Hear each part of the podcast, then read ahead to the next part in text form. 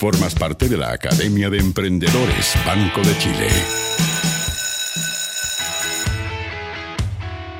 Experto en innovación.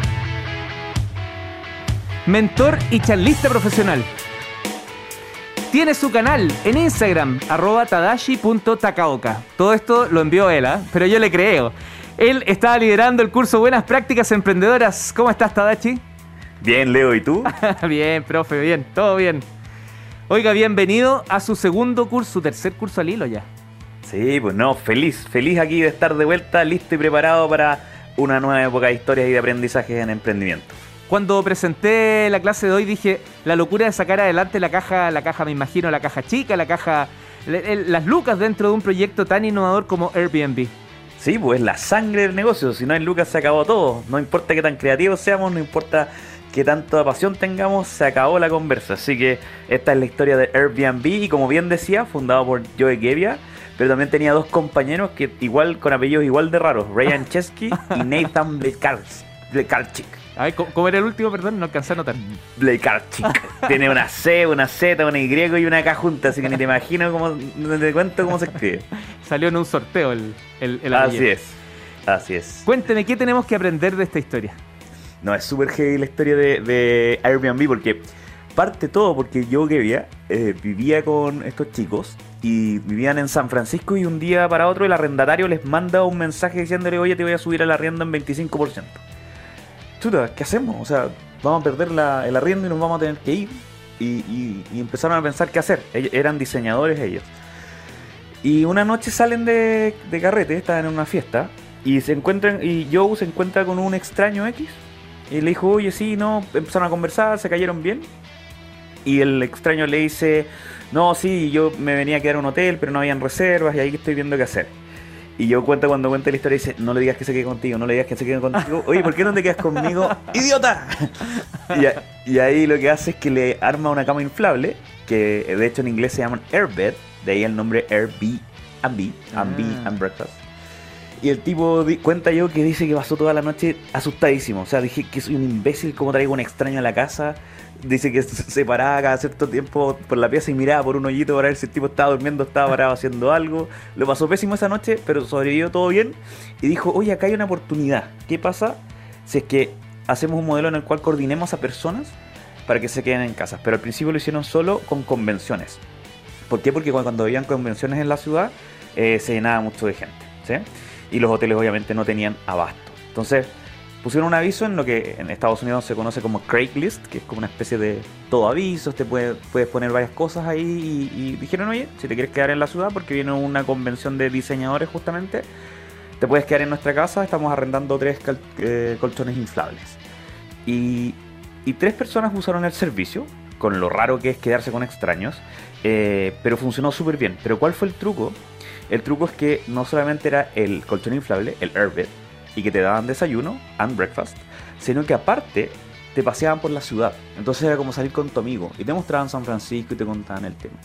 Y les empezó a encantar el tema del de, Airbed and Breakfast, que así se llamaba al principio, porque básicamente no eras un huésped, no eras un visitante, eras como de la ciudad, te sentías de esa forma y ese era el truco de Airbnb. De hecho, hasta el día de hoy se habla de las experiencias Airbnb.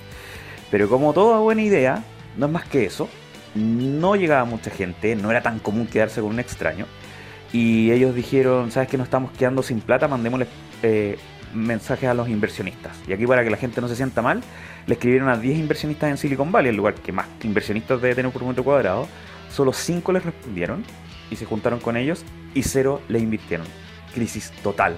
A punto de quebrar, le quedaban plata para un par de semanas nomás, así que tuvieron que hacer de tripas al corazón y ver cómo mantenían el sueño vivo la parte más chistosa de esta historia es cómo sobreviven a esa falta de plata. Cuenta la historia que les quedaban como seis semanas de caja. Se comieron el colchón.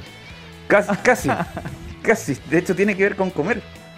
Lo que hicieron fue que hubo una, campaña, y este es el aprendizaje para los emprendedores. A veces uno tiene que hacer de tripas corazón y sobrevivir por el sueño.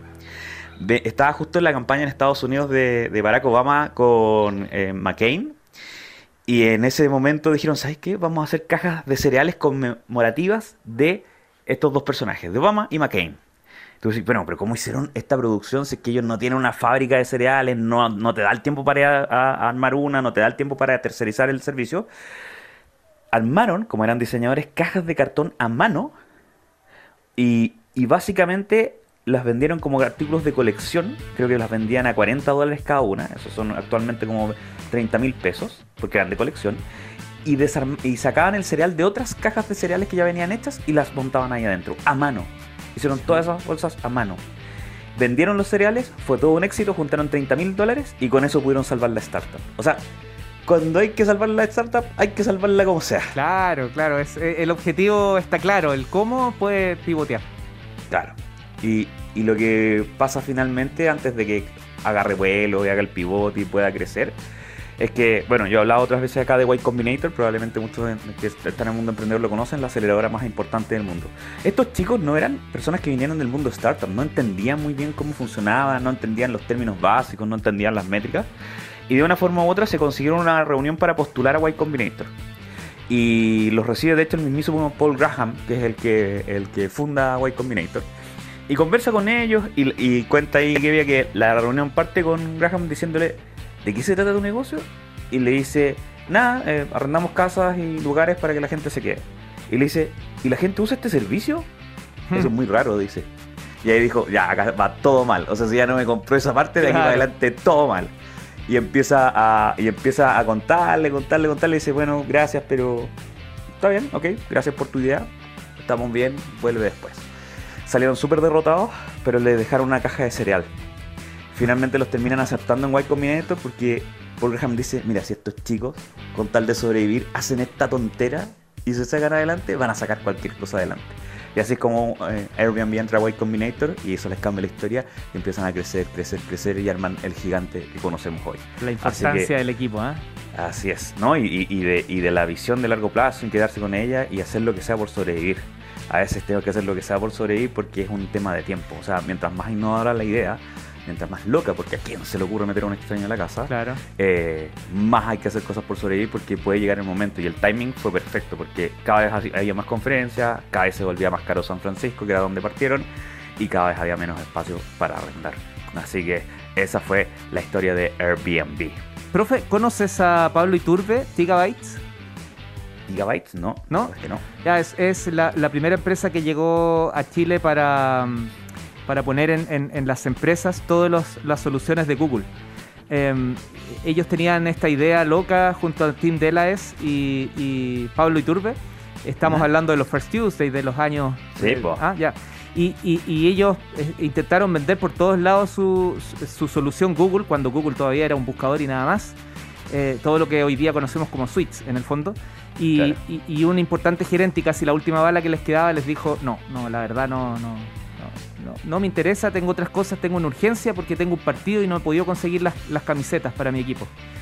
Y estos tipos en la urgencia le dijeron, yo tengo alguien que, hace sublimación en polera, dime si te puedo ayudar. Terminaron vendiéndole las poleras y finalmente ese gerente dijo, oye, estos gallos realmente están movidos. A ver, cuéntame de nuevo de qué se trata esto de, Google Enterprise en ese tiempo. Y, mira, en otra escala, pero, pero eh, reafirmando lo que tú dices, cuando muestras consistencia, seguridad y, y absoluta entrega en el proyecto, claro, eh, Sí. es algo muy, muy valioso. Hay una última cosa que sí. me gustaría contar muy rapidito. El Yo Gavia antes había tenido otro emprendimiento. Si ustedes escriben Crit Boons, así C-R-I-T B larga U-N-S, Crit Boons, se van a encontrar con su emprendimiento original. Como era diseñador y pasaba mucho tiempo sentado, tenía una especie de asientos que tenían la forma de las nalgas para que fuera más cómodo. Una tontera de emprendimiento. Y todavía lo tiene. ¿Y sabes por qué lo tiene? Porque dice que le recuerda lo que es no tener nada. Recuerda lo que es vender una estupidez punto a punto. Y si se meten a googlear, todavía él los tiene en su casa y todavía te los manda si es que tú lo compras, sobre todo en Estados Unidos, supongo. Eh, y es importante eso, acordarse que esta cuestión es remar todo el rato. Buenísimo. Oye, una de de los tweets más icónicos del mundo del emprendimiento y la innovación es justo uno de Airbnb que, que le responde a un gran ejecutivo de- del mundo hotelero que escribe algo así, a lo mejor tú te sabes mejor la historia que yo, escribe algo así como, este año la industria hotelera mundial en el mundo va a crecer en 10.000 habitaciones nuevas.